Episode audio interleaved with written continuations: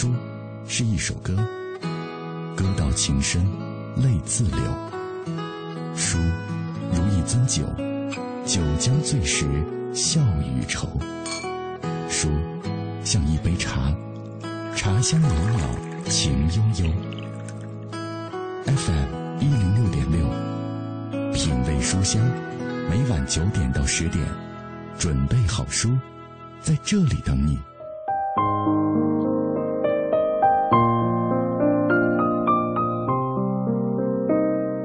你听到的声音来自于小马主持的《品味书香》，每周一到周五的晚上，在北京纷扰的城市电波当中，我都有一段读书给你听的时光。感谢各位继续停留在 FM 幺零六点六的电波当中，感谢大家继续停留在小马的声音世界里。今天是周五，每到周五的晚上，我们都要和各位一起来梳理这一周各大图书排行榜上的上榜新书和畅销书。之后，我们也会来重点介绍一本。今晚我推荐的这本书叫做《当爱遇上孤独》，呃，那作者。杜佳梅老师是一位孤独症孩子的母亲，这本书是她多十多年艰苦努力心路历程的真实写照，读来感人肺腑。那为了更好的为大家介绍这本书，今天晚上我也特别请到了杜佳梅老师，稍后我们就会请出她。那在节目进行的过程当中，欢迎各位来跟小马保持紧密的联络。微信参与的方式是微信公众平台上搜索“文艺之声品味书香”，微博参与的方式，新浪微博中搜索“品味书香”。或者小马 DJ，你就可以在第一时间找到我们了。今天晚上我们的互动话题也和孤独症孩子有关。你接触过这些来自星星的孩子吗？你知道他们和他们的父母为此承受了怎样的痛苦或者是无奈吗？当然，在今天节目的开始，在正式请出杜老师之前，我们还是要先来关注本周的阅读畅销榜。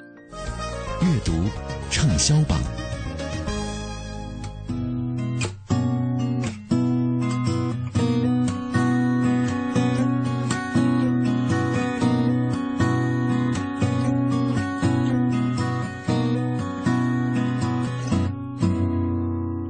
阅读畅销榜，这周我们首先来关注的是三联韬奋书店的最新榜单。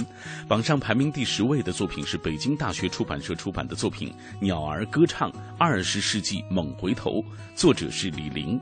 李玲是北京大学教授，他主要从事考古、古文字和古文献的研究。《鸟儿歌唱》是李玲近年来所撰写的思想随笔的结集。作者对二十世纪中国和世界的重要历史文化话题进行了独到的解读。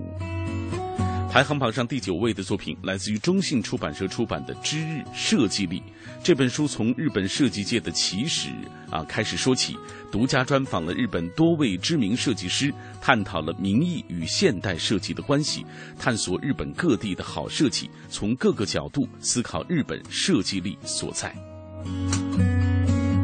榜上排名第八位的是《你是我不及的梦》这本书，精选了三毛从未结集出版过的二十六篇散文，从七十年代到九十年代，贯穿了三毛创作的全过程，是作家三毛的全新散文集。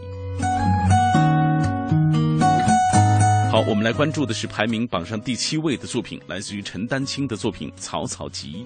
《草草集》是陈丹青老师近年来所写的杂文和随笔的结集，按主题分为艺术、影像、社会以及木心四个部分。各篇主题与内容虽有不同，却不难读出作者一贯独特的见识与风格。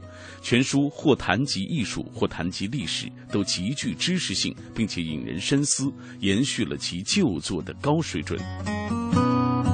来关注三联韬奋书店排行榜的榜上第六位的作品，来自于潘向黎的《茶可道》。很多朋友都喜欢喝茶，可茶之道却不是人人尽知。这本书里，读者可以跟着作者去品尝名茶，见识茶礼、茶宴，以及去欣赏各种名目繁多的茶具等等。排行榜上第五位的作品来自于山东画报出版社出版的《老照片》九十三集，《老照片》是陆续出版的丛书，现在是每两个月推出一集。通过刊发有意思的老照片，并辅以生动活泼的文字，以独特的视角回望百多年来人类的生存与发展，是可看可读的历史读本。这一集《老照片》里讲述了一个大家庭的悲欢离合，讲述了东亚公司的草台演出等等。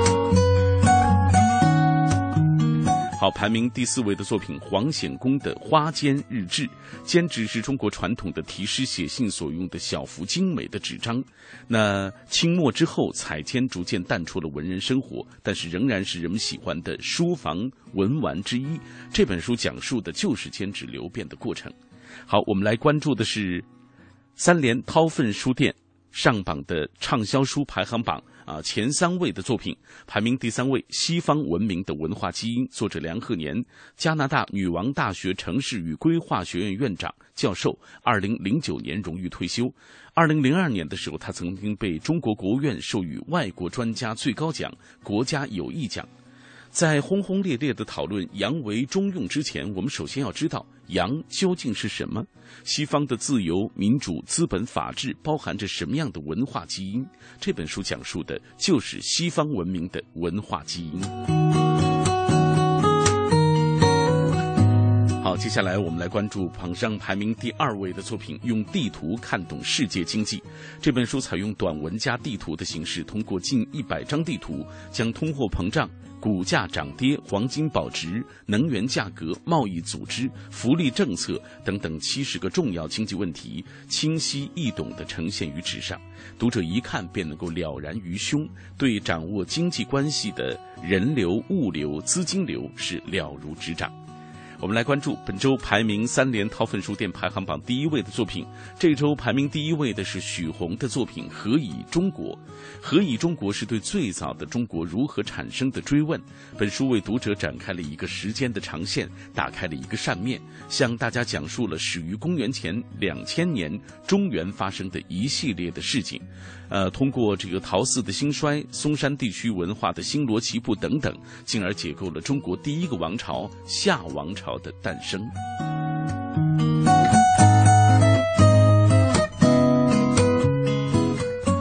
刚才我们为大家介绍的是来自于三联韬奋书店本周的最新榜单。接下来为大家介绍的是来自于本周字里行间书店的重点推荐。本周字里行间书店重点推荐的第一本书是中国青年出版社的南怀瑾的最后一百天。这本书是著名的国学大师南怀瑾先生晚年亲自指定的口述传记作者王国平对南怀瑾去世前一百天生活的真实记录。一代宗师南怀瑾在生命最后关头的隐秘细节，在书中如画卷一般逐次的展现于世人面前。南怀瑾对自己一生的回顾和总结，以及临终之前对中国文化与历史的最后思考，尤其值得关心中国文化命运的人们深思和汲取。第二本书是中信出版社出版的《就想开间小小咖啡馆》，这本书作者王森。是咖啡成瘾，最大的梦想是人们提到武汉的时候，不再只是鸭脖子和热干面，而是一座咖啡之城。那读了这本书，也许你并不会了解如何煮一杯香浓的咖啡，但是却可以学会如何开办和经营一间有特色的小小咖啡馆，建立开好咖啡馆的坚实信心。也许你收获不到五花八门的咖啡知识，但是能够分享到简单快乐的生活方式，参差多态的创意思维。所以这也是一本非常有意思的小小书啊。那我们接下来要再来关注中关村图书大厦本周市场表现比较好的两本书。本周中关村图书大厦市场表现比较好的第一本是长江文艺出版社出版的《总有一次哭泣让人瞬间长大》，作者叫做黄彤，他自称是办公室逃兵，现在是一个自由作家，著有《我们都忘了放下也是一种选择》，不曾心碎。就不知道什么是幸福，人生苦短，做自己最好等等十几本畅销书，而这本是他的最新随笔集。还有一本书是重庆出版集团出版的《忠诚与背叛》，告诉你一个真实的红颜。这本书是由著名作家何建明与红颜文化研究专家丽华联袂创作的国内首部还原红颜历史的纪实文学作品，社会反响非常热烈。OK，最后我们来关注的是当当网提供的本周畅销书排行榜的情况。好的，各位听众，大家好，我们首先来关注当当网新书热卖榜第十名，二零一四年注册会计师全国统一考试辅导教材税法第九名，《纸牌屋》。王岐山、奥巴马等政要多次推荐美剧。二零一三年度全球最火政治剧《纸牌屋》的原著小说持续热卖。第八名，《我这辈子有过你》张小娴作品。张小娴最具代表性的言情小说数度上榜，持续热卖。第七名，二零一四年度注册会计师全国统一考试辅导教材及参考用书《经济法》，注册会计师全国统一考试专业阶段的辅导教材之一。第六名，你是最好的自己。豆瓣人人网最火热作者杨洋、张浩辰作品，内容讲述了二十一个最感人的温情励志故事，献给所有的年轻人。你要相信你是最好的自己，持续热卖。第五名，《教父》权益无删节版，美国马里奥·普佐作品，经典电影《教父》的原著小说，曾被誉为男人的圣经，数度在榜书，持续热卖。第四名，《渔阳野史》第一卷，高晓松二零一四年最新力作，展现一个自由主义知识分子的全新历史观，本周首度上榜。第三名是一切都是最好的安排，加措活佛的人生加持与开启，本周首度上榜。第二名，二零一四年度注册会计师全国统一考试辅导教材及参考用书《会计》。第一名就是爱德华的奇妙之旅，纽伯瑞金奖作家凯特·迪卡米洛最温馨的作品。热播韩剧《来自星星的你》，都教授的枕边心灵鸡汤，讲述一只名叫爱德华的陶瓷兔子在冬天的温暖寻爱旅程。本周重登榜首。继续来关注图书畅销榜，第十名。星火英语六级真题试卷新题型真题详解加标准预测，由全国大学英语四六级考试命题中心和阅卷中心的上海交通大学名师主编，本周延续上周的排行位置。第九名，大清相国，著名作家王跃文作品，讲述康熙年间一代名相陈廷敬铁腕治吏故事。王岐山多次推荐公务员争相购买，本周持续在榜，下滑两名。第八名，星火英语四级真题试卷新题型真题详解加标准预测。第七名，遇见未知的自己，都市身心灵修行课，华语界首席身心灵畅销书作家张德芬作品，老牌畅销书本周重回畅销榜。第六名，神奇校车图画书版，美国 Skeletor 学子出版社金牌畅销系列，备受小科学迷热爱推崇的科普童书。也是老牌畅销书重回畅销榜，第五名高明的《天才在左，疯子在右》，国内第一本精神病人访谈手记，由上周的第八名上升至本周的第五名。第四名目送龙应台作品持续在榜，由上周的第六名上升至本周的第四名。第三名法国马克里维的《偷影子的人》。一部唤醒童年回忆和内心梦想的温情疗愈小说，由上周的第四名跃升为第三名。第二名张嘉佳的《从你的全世界路过》，情动了，请读张嘉佳。从上周的第三名重回第二名，第一名就是美国卡勒德·胡塞尼的《追风筝的人》。这是一部以史诗般的历史景观和荡气回肠的人性故事，长期徘徊在畅销榜榜首。上周下滑至第二名，本周重回榜首。本节资讯由当当网图书频道编辑，感谢您的关注。好了，以上就是我们精选的本周榜单了。各位此刻正在听到的是小马带来的品味书香，夜色中一起分享阅读的美好，夜色中一起展开思想的旅程。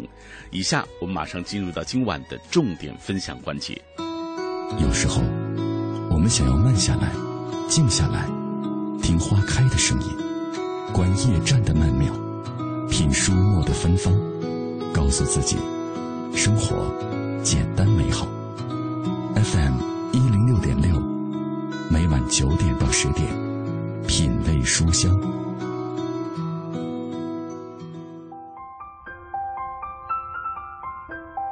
人生难免会遇到坎坷、悲伤、愧疚、迷茫，或者是无奈等等的不如意。稍不留神的时候，我们就会被自己亲手建造的所谓心欲所囚禁。甭指望别人给你怎样的一些救赎，有时候心灵的枷锁就是我们自己给自己扣上的，也只有自己才能够把它打开。哪怕一无所有，哪怕孤身一人，哪怕处境艰难，也要学会从容的生活。只要你够坚强，命运又能把你怎么样？这是我今天在读到这本书时最大的感受。今天晚上，小马为大家带来的这本书就是《当爱遇上孤独》。这是一位坚强的母亲，用自己的爱，用自己所有的这种情怀写就的一本书。这本书就是《当爱遇上孤独》。今天小马也很荣幸能够请到这本书的作者杜佳梅老师。你好，杜老师。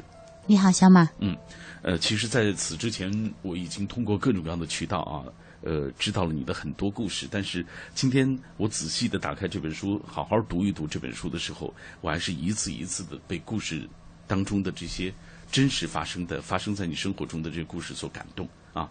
杜老师的孩子轩轩，嗯，就是一个孤独症患儿。对，嗯，呃，他是在他几岁大的时候你发现的？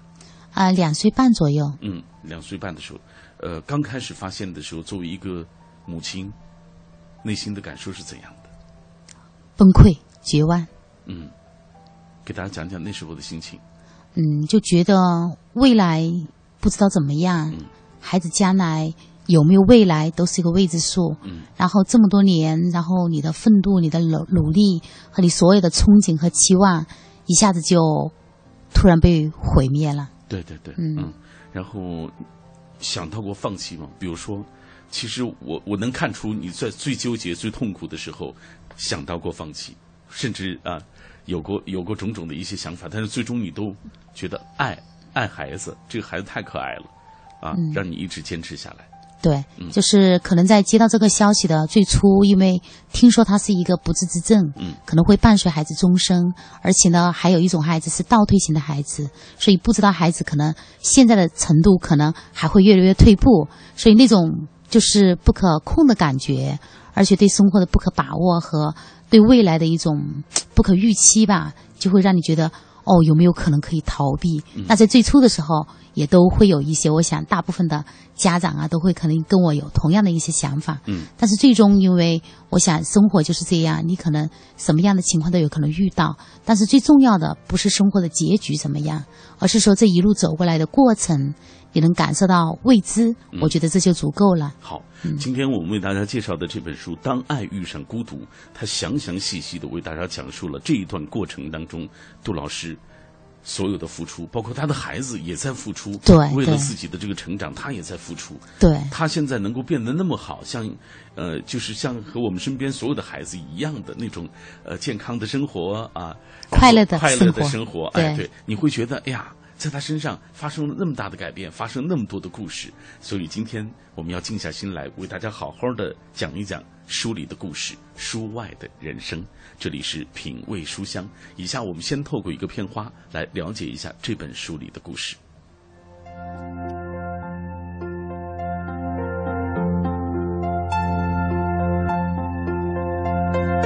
黑黑的天空低垂，亮的繁星相随，虫儿飞，虫儿飞，你在思念谁？天上的星星流泪，地上的玫瑰枯萎。冷风吹，冷风吹，有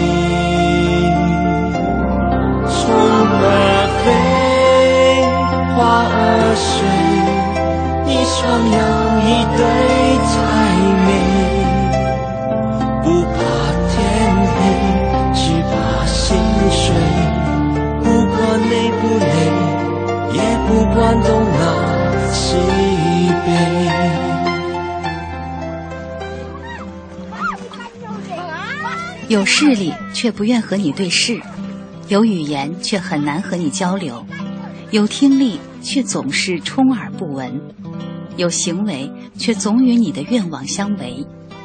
这就是星星的孩子，他们犹如天上的星星，一人一个世界，独自闪烁。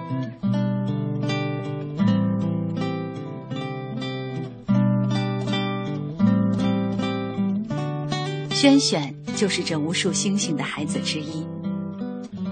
轩轩是清华园里的小天才，一岁时能认字一两千字，开口的第一句话是二十多个字的句子，熟背《三字经》《千字文》，唐诗宋词出口成章，乘法口诀烂熟于心，英文单词过目不忘。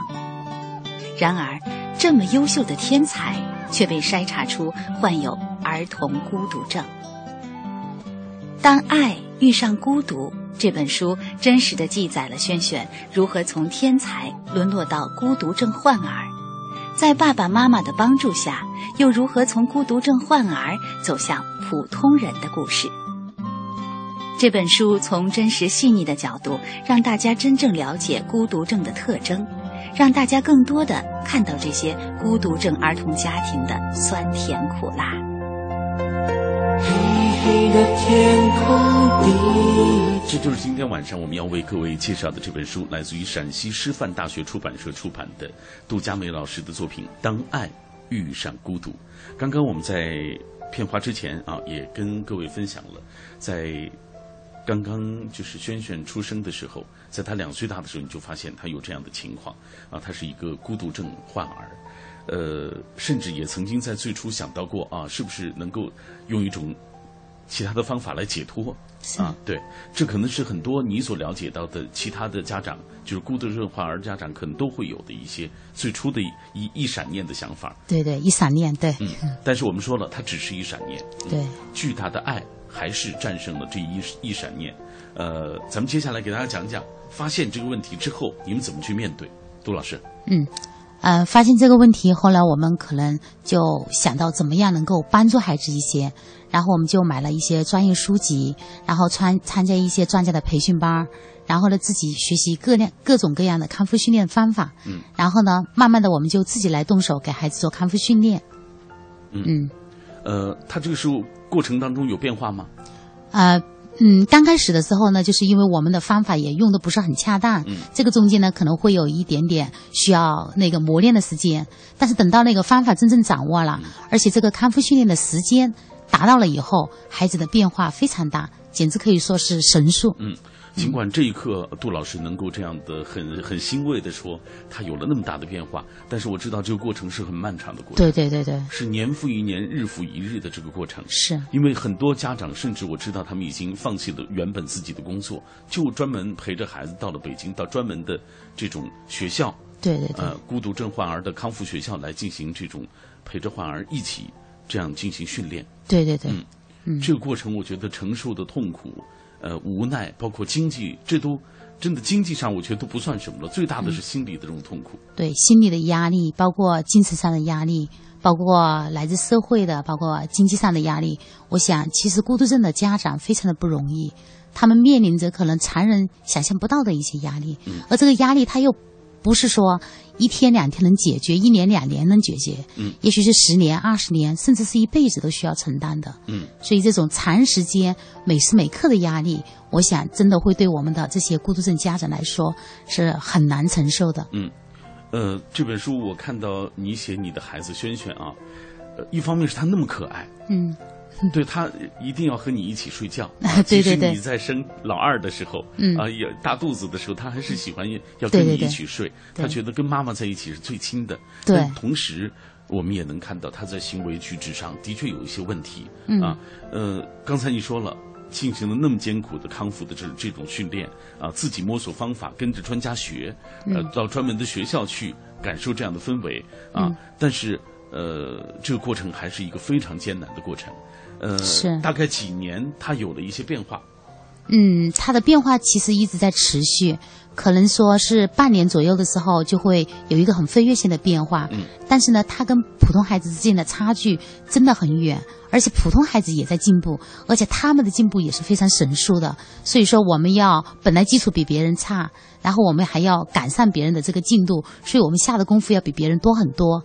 我觉得大概两三年以后吧，你就觉得差距就。越来越小，嗯嗯嗯，这一刻你给我的感觉是能说的，呃，很轻松了。但是我知道你哭过无数次，那是，多少个黑夜啊，在那样的过程当中，就是抹着眼泪度过的。是，嗯嗯。好，品味书香，我们今天为大家介绍一本，呃，非常温暖。但是你看了之后，你会觉得爱的力量无限巨大，它能战胜所有的病痛的折磨。这本书就是来自于杜佳美老师的《当爱遇上孤独》。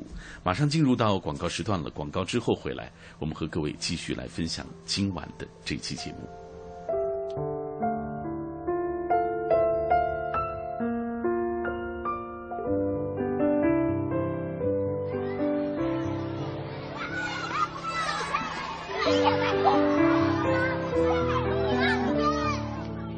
他们是我的朋友，他们是一些人眼中的弱势群体。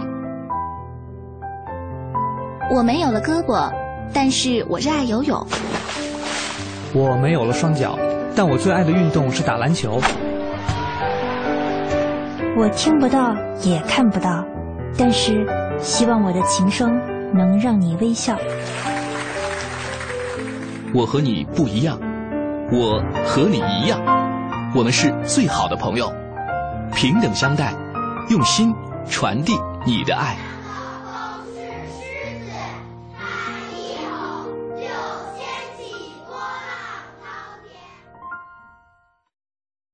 买汽车配件用品到西国贸汽配基地西南三环丰益桥西。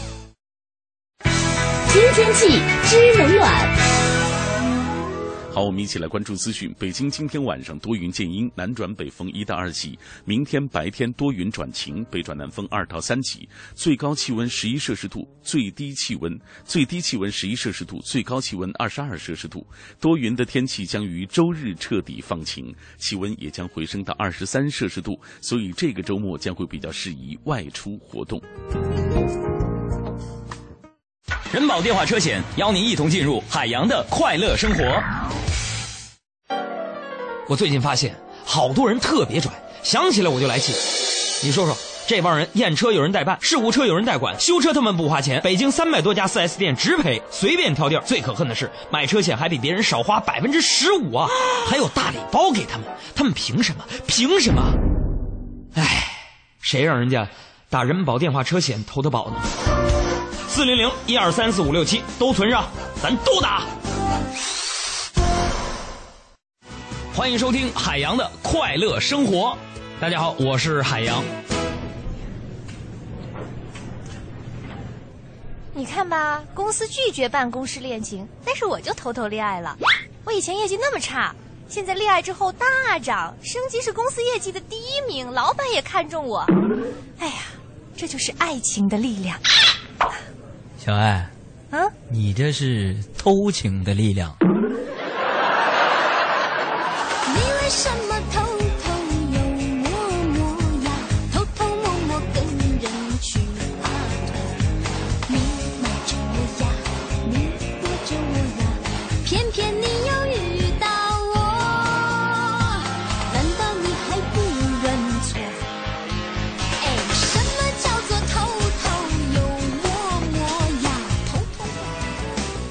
的快乐生活，下个半点见。海洋的快乐生活由人保电话车险独家冠名播出。电话投保就选人保。四零零一二三四五六七。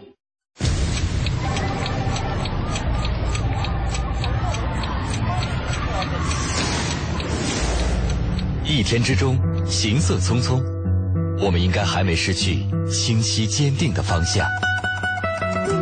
早餐之后，失眠之前，我们应该还没失去品味声音的时间。新文艺新青年。新文艺新青年。FM 一零六点六。文艺之声，文艺之声，我们在真实不过的北京上空，北京上空，在你脑海中分贝最高的调频，为你留一个。温暖的地方。斯泰在阅读中发现智慧的钥匙，惠普尔在阅读中找到人生的灯塔，高尔基在阅读中收获生活的伴侣。品味书香，梳理文字，书外人生。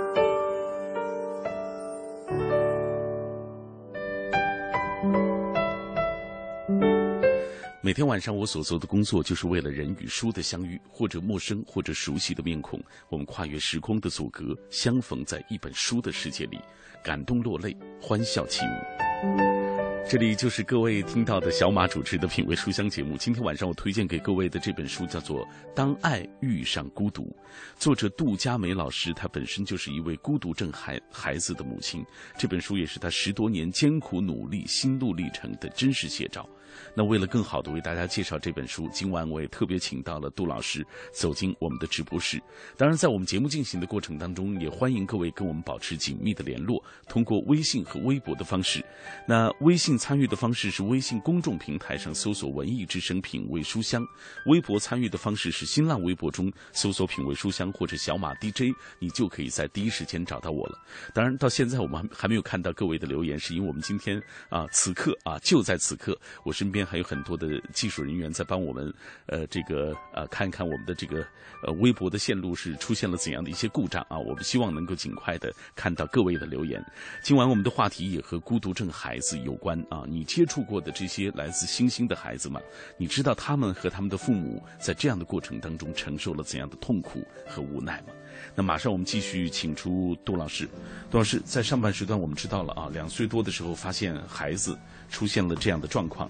嗯呃，自己的心里也很着急，也曾经在无数个黑夜当中痛苦的哭泣过，对也曾经一瞬间可能有过想放弃、想逃避的这样的念头，但是最终巨大的爱还是战胜了这所有的这种，比如说想逃避的这种心理啊，嗯呃，包括你身边还有很多人、啊也是这样的情况。你、呃也和他们有过交流，给我们讲一讲其他孩子情况吧。就你所认识的其他的父母带着孩子来北京，啊，嗯，就像我以前啊、有一个新疆的一个家长，嗯然后呢，他带着他的孩子到北京来，我印象很深刻。那个孩子呢，他除了有孤独症本身以外，他其实还并发有，比如说发育障碍啊、脑瘫，所以那个孩子呢，站都站不太稳。哦，两岁多一点的时候，他比轩轩要严重多了。嗯，应该是要弱多了。嗯嗯，然后包括他的肢体发育啊，包括他的语言，他完全都不能说话。而且那个孩子呢，刚来呃我们机构的时候，比较独特的一个情况就是，他哭起来没有人能管住他，哦没有任何方法能够哦让他就是保持那个平静下来。后来他妈妈想了一招，就是用那个纸啊卷成一个小团儿，然后在他耳朵里挠两下，然后呢，后来他就能够平静了。就像这个孩子的话，让我就觉得，呃，相对来说，萱萱还算幸运。就是像这个家这个孩子的话，他可能除了孤独症本身以外，他还伴随有别的一些障碍，那他康复的路更艰辛。嗯，那您跟我说说，就是轩轩的情况。嗯，轩轩的话呢，就是他当时就是跟人沟通的愿望比较少。嗯，然后呢，就是虽然他能说很长的句子，但他的句子不能用来交流，他一般都是用来背啊、书上的那些长句子。啊，然后呢，就是他对人的兴趣不是很大。嗯就比如说别的小朋友在玩儿，我记得最清楚。但是我们住在清华大学，我们对面有个小姑娘，一个邻居跟她一样大。嗯那小姑娘看见他了，特别激动，朝他跑过来。而他看见那个小姑娘呢，他也跑，但是跑到半路上就转身走了。嗯也就是说，他其实感兴趣的不是对这个孩子感兴趣，而是他看到别的地方有个东西，他朝那个东西跑过去。嗯所以就当时我们就觉得，哎，他为什么会跟别的孩子不一样呢？嗯，你看，就是因为这些细微的因素，你们看出来他的行为举止和其他的孩子有一些不同。啊、对我们感觉到他其实跟别的孩子不一样，包括我们到楼下去玩，因为当时我们住的是清华大学博士后的那个宿舍那边。就您爱人当时在博士后对对对，嗯，对对对，但是有很多那个小朋友嘛，都是那种年纪差不多，然后呢，别的孩子都可以在一起玩儿，然后我也带着他想尝试着想加入进去，嗯。结果他你把他放在那里，他一会儿就走开了；你把他放在那里，他一会儿又一个人站一边儿去了，就感觉他对那个群体不合群。不是很感兴趣。嗯，对，好，那我们现在说一说他现在的情况。经过您非常的这个呃母爱的呵护，当然也非常严格的一些科学的一些训练的手段啊。嗯现在他的情况怎么样？轩轩，现在他们老师评价说他像优等生，就是非常有礼貌，嗯而且呢，就是上课也非常努力和认真。而且我们要告诉各位，他进入的是就是普通孩子对中学呃普通孩子的学校，对对对，就是很正常的一个小学。嗯，嗯在那个学校里，哎，表现非常优异，而且嗯、对，不是说成绩优异，而是说他很上进、很努力，嗯，很想学好。嗯嗯挺好啊。我觉得我们不需要他好像非得要成绩多么出类拔萃，最重要的是他在这样的集体上能够融入进去。对他们的同学也对他非常好，也都特别爱他。嗯，呃，然后呢，他也特别爱他的同学，而且到周末他就会惦记说，哎，上谁谁谁家玩儿。然后就像上个星期他们同学生日，然后邀请他去了，他玩的很开心，然后回来还跟我说，嗯嗯，哎呀，真好。我们听到这是一个好消息。今天我们为大家介绍来自于杜佳梅老师这本书，叫做《当爱遇上孤独》。以下我们也通过一个短片来详细的了解我对面的这位杜佳梅老师。作者杜佳梅是北京信息科技大学的一名教师。二零零四年，他的女儿萱萱被筛查出患有孤独症。从绝望无助中走出来的杜佳梅，开始学习孤独症康复专业技术和知识，并利用萱萱作为个案，进行专业的康复研究与实践。十年之后，康复良好的萱萱在普通小学读五年级，还在班级担任了中队长。二零一一年一月。杜佳梅创办了北京市新希望孤独症康复中心，对孤独症儿童进行专业的康复训练，对孩子们的家长进行系统的培训。为了让社会真正了解和帮助孤独症孩子以及他们的家庭，他先后成功举办“天使的微笑”孤独症儿童公益音乐会、融化公益活动。成立“蜗牛的梦想”孤独症儿童艺术团等一系列的公益活动。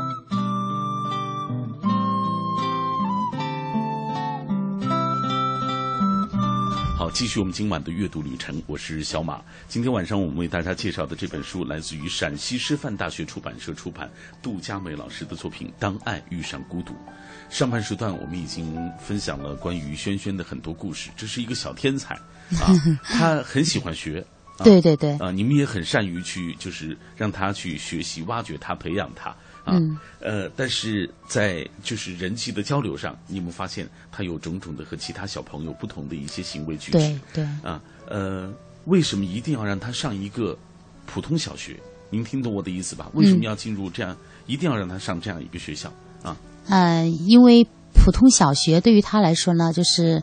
呃，他能跟上普通孩子发展的一个轨迹，嗯，然后呢，就是他的能力呢，基本上也能够融进去，嗯，然后我们也是想跟着普通孩子的这个环境的话，可能他能得到更多的机会，嗯、然后照着普通孩子发展的轨迹呢，能够前进，嗯，尤其是我听懂您的意思，嗯、您是说，首先他具备，就是说他的这个呃，并不是特别的弱化这些行为举止，嗯。嗯。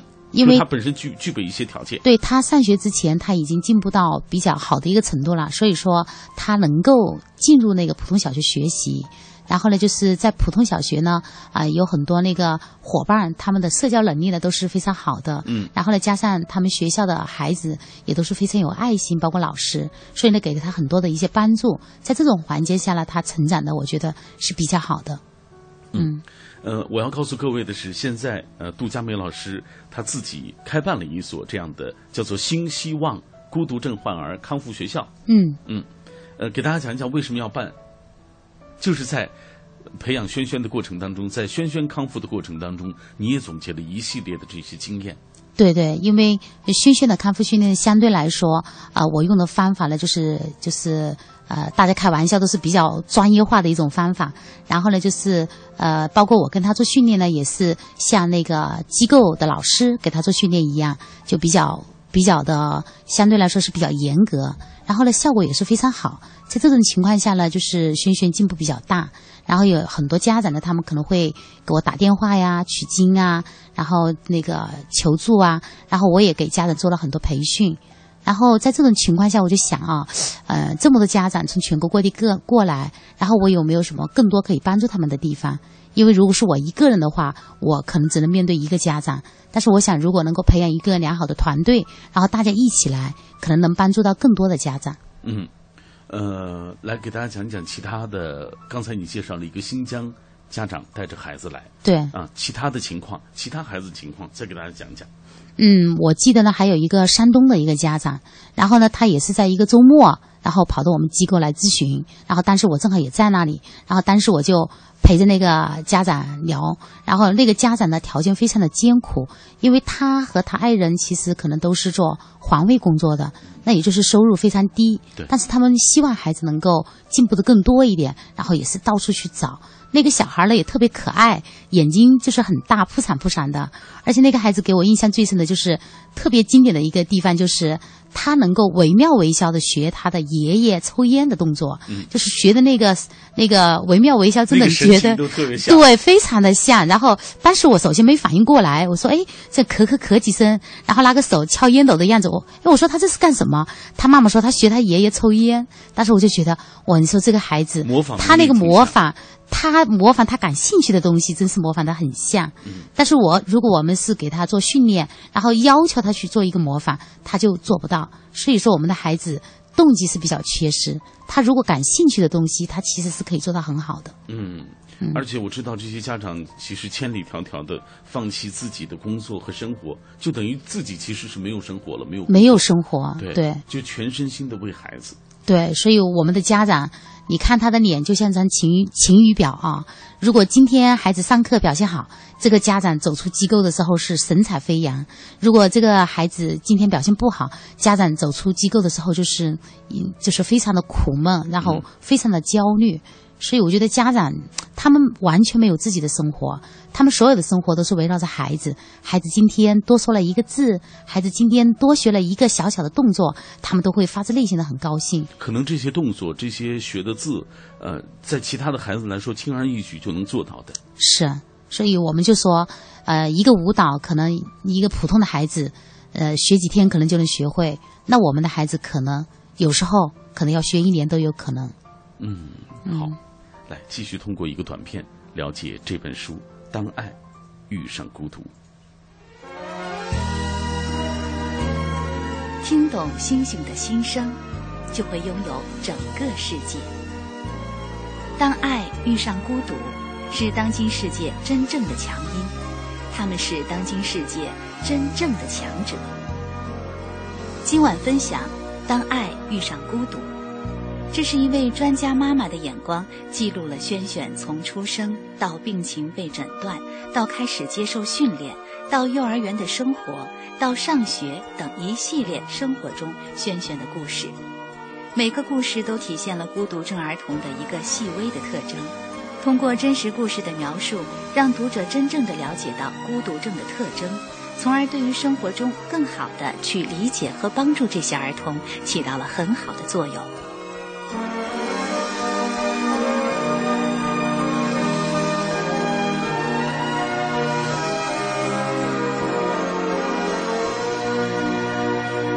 接下来继续回到这本书当中啊，继续来分享这本书里的故事。在这本书当中有一第六十五章，你写到了一个故事，叫做嗯“卖菜大妈” 啊，对。这是你问，其实是乡下的一个阿姨啊，嗯。那个阿姨问你你是干什么的，你说你猜，阿姨说你像卖菜的，你说。对对，你这个大学教授。被人说是卖菜的，是什么什么情况下？给大家讲讲。嗯，当然我我也不是教授啊，但是呢，就是呃，在老家来说，能够在北京的大学教书，应该也是有一定的就是知识背景的啊。所以呢，就是我在老家那一段时间呢，因为没有时间和精力去买衣服，然后呢，也因为轩轩的那个学习时间是非常紧凑的，嗯。早上起来他有各种各样的事情要带他做，然后做完以后送他上学，上完学回来又得买菜，然后准备老二吃饭，然后课间还得赶过去等着轩轩，带他跟他的小朋友们一起玩所以这个节奏是非常紧的。然后呢，我就每天就在奔波之中，然后没有时间去打理自己啊，所以就是每天也是头发也是蓬松的，然后衣服呢也 也是穿着我那个怀我们家老二，我印象很深刻，一件红色的一个孕妇装，然后没有没有时间去买新衣服，我就把那个衣服把它把扣子钉进去一点点，自己觉得也还行吧，但我没想到大家可能会觉得那个形象确实跟他们当地卖菜的差不多。所以叫卖菜大妈啊。对对对对呃，这本书呃当中这种让人哭、让人笑的故事太多太多了。呃，嗯再给大家讲一个吧啊，来，呃，这个轩轩他是一个从小就看不懂别人脸色的人。对哎对，呃，无论你们是喜是怒，对他来说其实好像都没有多大的影响。嗯嗯，所以这就可能会出现很多的故事，给大家讲一讲。嗯嗯，我记得印象很深刻，就是小时候我们家先生说过一句话，他就说：“呃，你惯着孩子惯得太厉害了。哦我说：“我怎么惯他了？”他说：“你看，我们骂他也好，表扬也好，他没有任何表情。”他说：“你看我弟的孩子，才一岁的时候，你要对他做个鬼脸啊，就是做个那个凶的样子，他就能哭。他说：‘你看轩轩，你骂他，他若无其事，他该干嘛干嘛。’我印象很深刻，就是有一次带他到清华大学玩儿，清华大学不是有河嘛，我们到河边去玩夏天，然后路过那个河边的时候，我还没反应过来，他一下子就把鞋子脱下来，突然一下就扔到那个河里面去了，然后。我们也很着急，然后包括比如说骂他什么的，他若无其事，就没有一点表情，好像这个事情跟他没有关系一样。嗯，嗯，就是他在那样的过程当中，他可能感受不到别人的这种这种这种意识。对，因为他们有有一部分孩子应该对于这种面部表情的辨识能力比较弱，嗯嗯，他们体会不到别人的心情，嗯嗯，好。呃，刚才我们也已经介绍了啊，就是轩轩他呃，就是杜佳梅老师一直希望他能够上一个呃普通小学，嗯和其他的普通孩子一样，呃，一起接受教育，跟他们融入到他们的生活中去。嗯呃，经过非常艰苦的努力，终于进去了。进去以后呢，你也是希望孩子能够特别多的能够和一些小伙伴一起玩耍，嗯然后你就给他上了一些兴趣班。啊对对对讲讲这个小禾苗戏剧社。对。啊、说到小禾苗戏剧社呢，我真的就觉得很很怀念啊。那是轩轩上小学一年级，然后呢，我们当时也特别希望，比如说有些小伙伴一起玩啊。但是呢，就是北京基本上不在兴趣班儿，你就找不着同伴玩。嗯。然后呢，我就想，哎，我有我的优势，我是大学教英语的，那我可以给小朋友们教一些英语。然后呢，我就开始跟他们的班主任啊，包括跟他们的家长沟通，说谁愿意到我们家来一起参加这个英语学习班儿。哦。啊，然后呢，我们就把它取名叫小禾苗戏剧社。因为当时呢，我们就是教学的过程中间呢，一方面可能我们会教一些戏剧表演的，教一些唱歌，教一些跳舞，然后同时呢，普及一些那个英语知识，嗯。然后首先我们只有三个孩子，嗯然后慢慢的孩子就越来越多，到最后有十几个孩子。虽然房子不是很大，嗯但我们每个星期就是真的非常的热闹啊！我也非常感谢我的邻居们，他们每周都能够忍受我们这么多十几个孩子 又唱又跳又蹦又跳的啊。但是呢，我就觉得非常的好，而且这一波孩子给了我一种感觉，就是哦，我感觉到真正的普通孩子的妈妈，他们能体会到什么样的快乐。嗯因为那些孩子他们的反应非常的灵敏，而且呢，他们真的很会体贴人。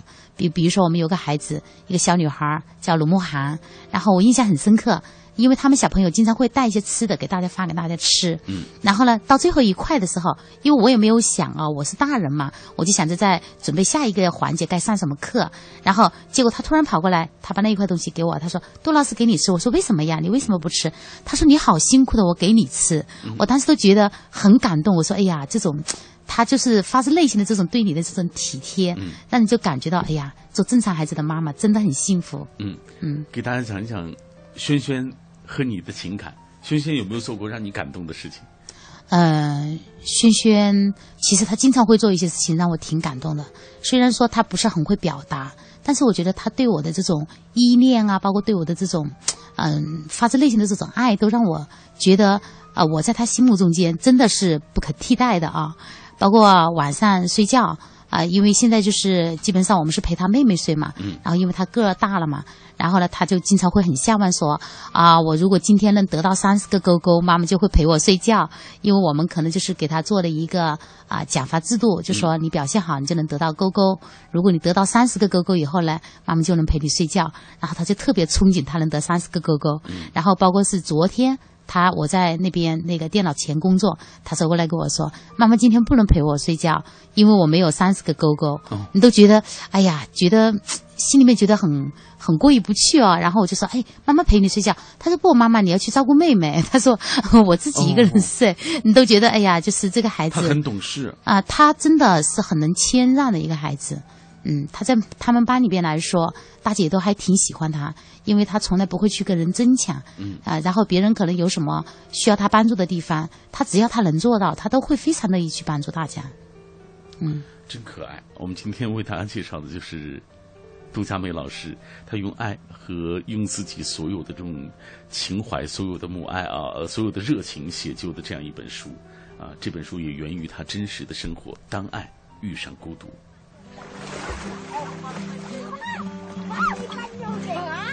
有视力却不愿和你对视，有语言却很难和你交流，有听力却总是充耳不闻，有行为却总与你的愿望相违。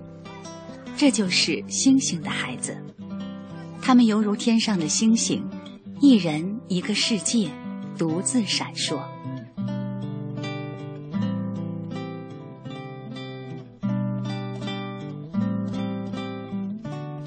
轩轩就是这无数星星的孩子之一。轩轩是清华园里的小天才，一岁时能认字一两千字，开口的第一句话是二十多个字的句子，熟背《三字经》《千字文》，唐诗宋词出口成章，乘法口诀烂熟于心，英文单词过目不忘。